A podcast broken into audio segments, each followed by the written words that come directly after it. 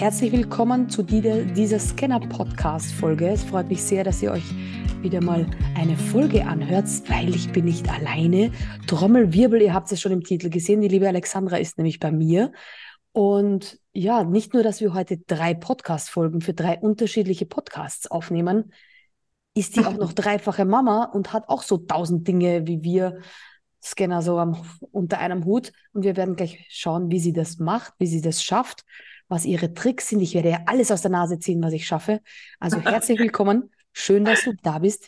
Viele Grüße aus Mallorca. Vielen Dank, liebe Anita. Hallo aus der Weststeiermark. also viele Grüße an meine alte Heimat, ähm, also Österreich. Ich war ja im Burgenland, aber das ist ja fast um die Ecke. Fast um die Ecke. Genau. Ähm, ich habe es gerade anmoderiert. Ähm, du hast so einige Dinge, die du mir schon geschrieben hast, ähm, die, so, die du tust, die du machst, die du bist. Das Schwierigste ja. für uns Scanner ist immer diese Frage, wer bist du und was machst du so? Deswegen stelle ich sie gleich am Anfang, dann haben wir das erledigt und können dann in das nette Plaudern gehen. Also wer bist du, was machst du und wieso und wieso so viel und erzähl doch mal. Ja, also ich liebe das Zitat von der Virginia Satir, ich bin viele. Mhm. ich glaube, das sind wir alle. Ja. Ähm, ja, also ich bin eigentlich von meiner Grundprofession Kleintierärztin. Mhm.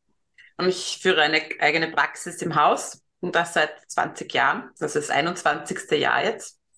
Und ich bin aber auch Reitpädagogin, ich bin pferdegestützter Coach und ich bin Lebens- und Sozialberaterin und ich bin Familiencoach und Mentaltrainerin und systemischer Coach. Äh, ja, irgendwas habe ich sicher vergessen. Achso, ja, NLP Master Practitioner. Ja. Also das heißt, immer wenn dich etwas interessiert hat, hast du daraus eine Ausbildung gemacht, oder? Äh, jein, also nein, ich hatte einen, eigentlich einen roten Faden. Mhm. Erzähl mal. ähm, ich, aber als Kind habe ich zwei große Visionen gehabt. Die eine war, dass ich Tieren das zurückgeben wollte, was sie für mich getan haben. Mhm. Das war der Wunsch für die Tierärztin. Das war ein bisschen zeitverzögert, weil ich habe zuerst technische Chemie studiert, weil ich irgendwann draufgekommen bin. ja, ich bin irgendwann draufgekommen, dass äh, die Veterinärmedizin nur in Wien ist und ich wollte eigentlich damals meinen Freundeskreis nicht verlassen. Mhm. Und dann habe ich aber eine Stellenanzeige für eine tierärztliche Assistentin geantwortet und dann nach zwei Jahren dort zu arbeiten, habe ich nicht mehr anders können. ähm, und der zweite, die zweite Vision als Kind war die, dass ich Kindern ermöglichen wollte, ein freies, unbestimmtes Leben zu führen. Mhm. Das war dann etwas zeitverzögert. Mhm. Äh, dieser, dieser Wunsch wurde dann immer stärker, wie meine Kinder dann auf der Welt waren und ich mir meinen Herzenswunsch endlich erfüllen konnte, dass mein eigenes Pferd gekauft haben. Mhm. Und meine Kinder haben da sehr viel also wirklich profitiert von einer Freundin, die hat Reitpädagogik gemacht. Und äh, ja, da habe ich Blut geleckt sozusagen und habe mit der Reitpädagogik angefangen. Und es war schon sehr, sehr schön. Mittlerweile haben wir sieben Isländer. Mhm. Und ähm, bin irgendwann draufgekommen, dass ich das äh, mit den Kindern zwar wunderschön ist und ich ihnen eine schöne Zeit ermöglichen kann, aber dass sie deswegen trotzdem nicht frei und unbestimmt leben können, weil da wir ja bei den Eltern ansetzen müssen. Mhm. Dann habe ich damals überlegt, was kann ich bloß machen, dass ich mit den Pferden die Eltern erreiche. Mhm. Und dann habe ich irgendwann eine Werbeanzeige für ein pferdegestütztes Coaching gesehen. Und da habe ich dann die Ausbildung gemacht und die war so lebensverändernd. Und nachdem man in Österreich äh, kein Coaching machen darf ohne Lebens- und Sozialberaterausbildung, ging das Ganze seinen Lauf. Äh, die ganzen anderen Ausbildungen habe ich quasi am Weg mitgenommen. Und meine Kinder sind jetzt mittlerweile in der Pubertät. Und da hatte ich noch eine Lücke. und deswegen habe ich den Familiencoach noch angehängt. Ja, und so schließt sich dann der Kreis. Das finde ich sehr, sehr spannend. Ja, tatsächlich äh, ähnlich. Ich habe als Kinder- und Jugendcoach begonnen und habe mir dann gedacht, irgendwie es ist zu spät, wir müssen früher anfangen. Und dann wurde meine Zielgruppe immer jünger, bis ich bei den Babys angelangt bin und mir gedacht habe, nee, eigentlich die Babys sind es auch nicht, das sind die Eltern der Babys. Also fangen wir wieder bei den Eltern an und so ähnlich. Also ich kenne diesen ähm, Pain, dass man sagt, irgendwie, da muss, muss man woanders ansetzen und plötzlich ja. verändert sich das total. Ähm, sehr, sehr cool und sehr, sehr wichtig vor allem. Ähm, und ja, ähm, andere Länder, andere Sitten hier in Spanien fragt dich niemand. Du darfst dich Coach nennen, auch wenn du nicht Lebenssozialberater bist. Ähm, aber ich weiß, dass es ganz viele machen, nur damit sie sich Coach nennen können, was ich ja wieder sehr ja, österreichisch finde. Gibt es ja in Deutschland ja, auch. also dazu muss ich sagen, jetzt war die Grundintention, Ähm, mhm. Aber ich habe mir das erste Seminar von dieser Ausbildung angeschaut mhm. und ich habe gewusst, das ist meins. Ja, dann hast du Sonst hätte ich es auch nicht weitergemacht. Sehr, sehr gut. Ja, da sind wir schon beim Thema, weil ich gesagt, ganz, äh, also aus dem VIP-Club kenne ich ganz, ganz viele, die gar nicht so einen roten Faden haben, sondern die dann sagen, okay, äh, ich studiere das, nee, das ist es nicht. Ich studiere das, nee, das ist es auch nicht. Und ich glaube, dass das, was uns aber alle vereint, ist nicht dieses Aufgeben, sondern wenn die Passion nicht dahinter ist, und das genau. kann ja manchmal bei deinem ersten Studium sein.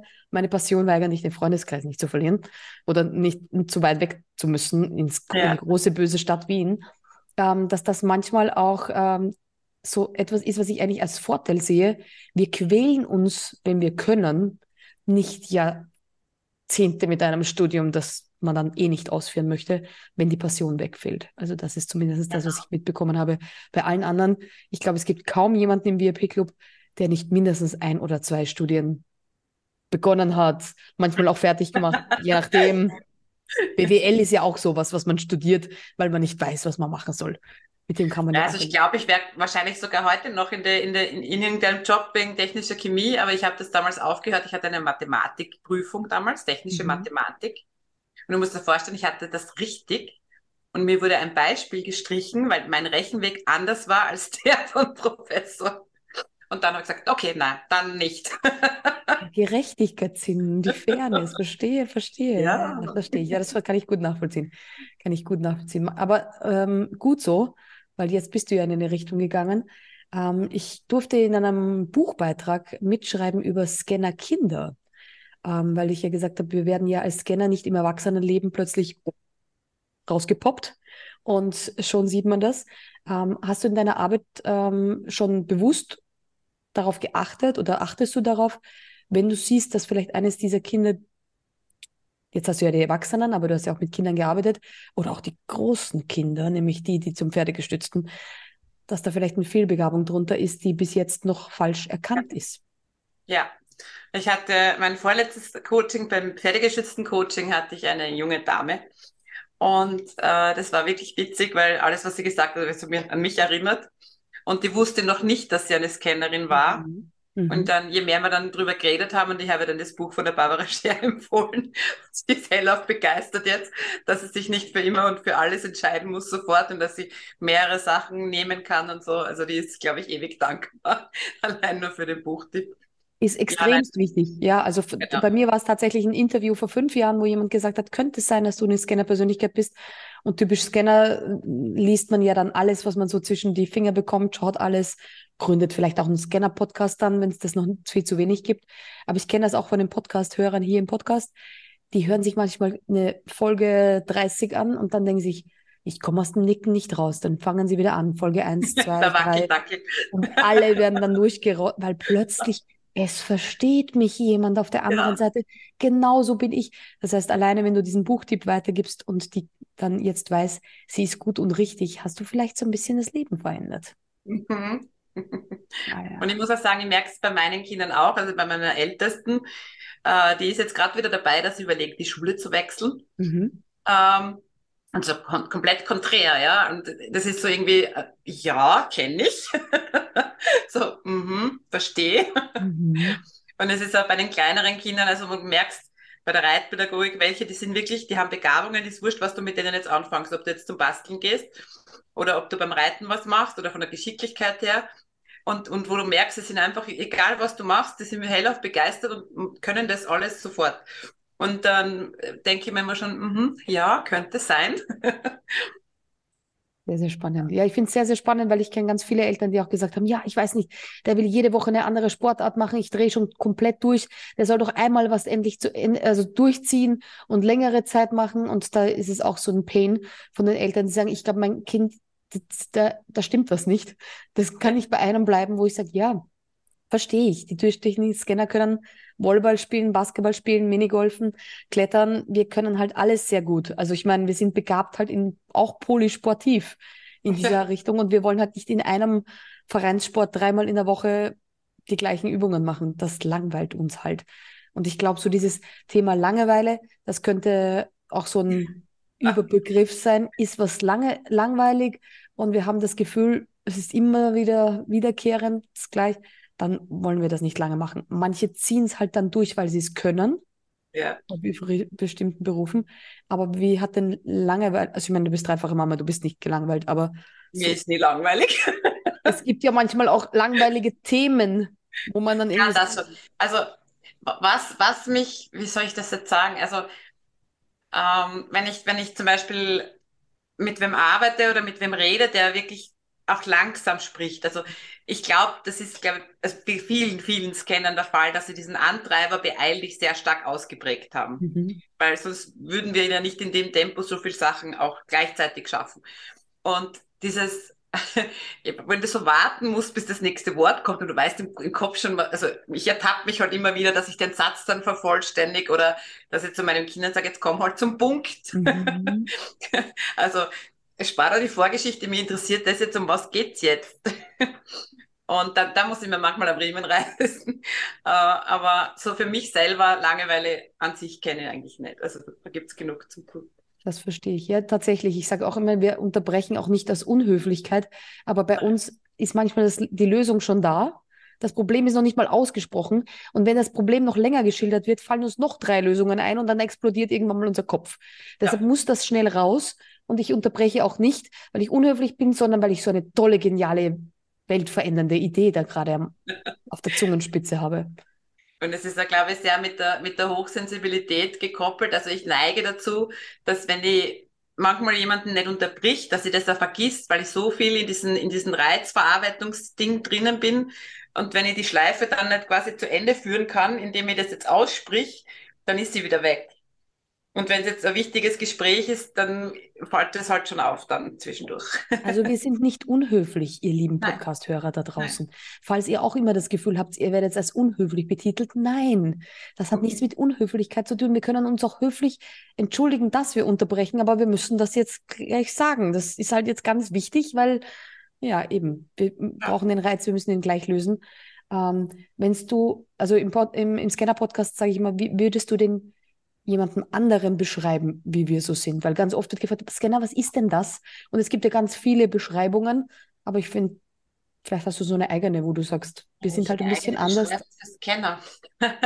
also Scanner sind Menschen, die einfach in sehr vielen Bereichen großes Talent haben mhm. und die im Gegensatz zu vielen anderen Menschen so neugierig sind, dass sie sehr vieles ausprobieren.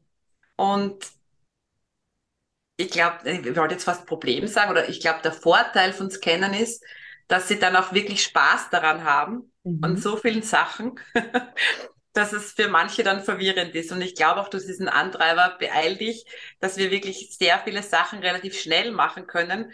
Äh, wenn ich jetzt nur an Bücher verschlingen denke oder an sonst irgendwas, das ist einfach, also einfach so drinnen, dass man das einfach so mitnimmt am Weg und das vielleicht auch noch anschaut.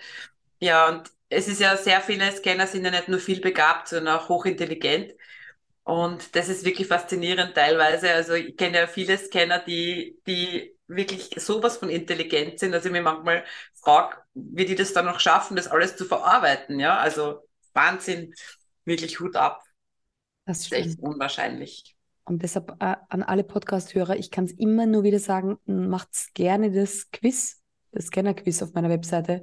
Dafür habe ich es gemacht, damit ihr zumindest so eine groben Richtlinie habt, so eine grobe Tendenz, äh, kann in euch vielleicht eine Scanner-Persönlichkeit schlummern, weil es ist in meiner Welt ein Potenzial, das entfacht werden darf und nicht etwas, was von außen gespiegelt wird in den selten, also in den häufigsten Fällen, sondern oft kriegt man gespiegelt, mach nicht so schnell, warte, konzentriere dich auf eins, sei einfach so wie alle anderen, mach nicht schon wieder was Neues, tu das nicht. Also immer diese Mitteilungen von außen, die gar nicht bös gemeint sein sind in vielen Fällen oder sein müssen, sondern so ein bisschen dieses Pass auf dich auf, dass du nicht in einem Burnout landest, was du alles machst.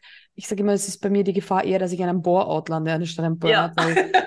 das ist höhere Chance. Also lasst mich, ich bin ein Tellerjongleur, ich brauche diese zehn Projekte. Ich kriege aber auch meine Energie aus diesen Projekten. Ähm, ich finde das immer faszinierend, wenn ich mit einem Scanner rede, auch wie mit dir, wo man sich denkt, du müsstest eigentlich schon 100 sein, wenn man sich das alles rechnet, was man so macht und tut und ähm, brauchen wir nicht. Aber wir ziehen halt unsere Energie aus Ich habe dort studiert und drei Kinder hast du auch noch bekommen und eine Tierarztpraxis machst du und dann machst du noch die Ausbildung und das und tiergestützte und Pferde hast du auch noch, die ja gar keine Arbeit machen. Also ich meine, wenn jeder, der mit, so wie ich mit Pferden aufgewachsen ist, die machen das alles alleine im Stall. Die stehen nur da und schauen lieb aus. Das, so ist Pferdearbeit nicht. Also, also da müsstest du ja zwölf Arme haben und ganz viele Nerven. Stimmt das? Ja, naja, also Arme würde ich mir viel mehr wünschen und Nerven, die, die reißen schon zwischendurch. also Drahtseile habe ich noch keine. Aber ja. Das verstehe ich. Ja, auch das kenne ich gut. Ähm, auch das mit dem Pause und langsam das ist einfach nicht in unserer DNA. Ich weiß, dass ich auch ganz oft den Ratschlag bekomme von Meditieren und, und Ruhe und mehr Me-Time und dergleichen.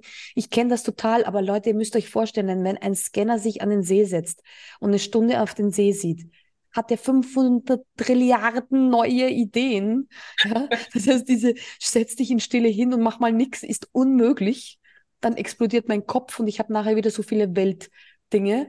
Das heißt, ich brauche meistens sowas, also spazieren gehen zum Beispiel ist bei mir super, weil mhm. es, da kann ich, also ich kann so in der Natur unterwegs sein, Hund, Pferd, Kind, Katze, egal, wer mich begleitet. Das ist so mein, mein Energieplace. Was wäre denn noch deiner? Vielleicht magst du das noch sagen. Ist das im Stall vielleicht? Ja, genau. Das ist mein Kraftort. Also ich kann schon abschalten und ich kann auch wirklich sitzen und in die Gegend schauen und wirklich im Hier und Jetzt versinken. Mhm. Äh, das hat wahrscheinlich damit zu tun, dass meine Hochsensibilität sehr stark ausgeprägt mhm. ist. Also ich versinke sehr gerne in meinen Eindrücken und, und das kann ich sehr gut. Meditieren kann ich nicht. Cool. Ja, deswegen sage ich, nicht immer jeder Ratschlag ist für jeden richtig. Ähm, das möchte ich da immer nur erwähnen, falls jemand den Podcast hört und wieder mal, egal ob es jetzt der Ratschlag im Business ist, positionier dich nur mit einem, ähm, ist genauso Bullshit wie äh, du musst unbedingt meditieren, wenn es nicht klappt. Also sucht euch bitte das, was für euch auch funktioniert. Und wir Scanner sind halt ein bisschen anders. Und, und je nachdem, wie hoch auch der hochsensible Anteil, der hochintelligente Anteil oder dergleichen ist, sind auch wir Scanner vielfältig.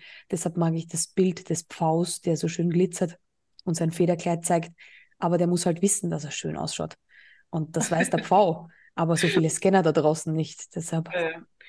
Und was mir halt in letzter Zeit auffällt oder mir selbst begegnet ist, äh, seit dieser Begriff Scanner bekannter ist, also auch sehr viele Leute den Begriff kennen und du dann so eingeordnet wirst, so also nach dem Motto, du bringst ja nie was fertig oder du bleibst nie lang an was dran.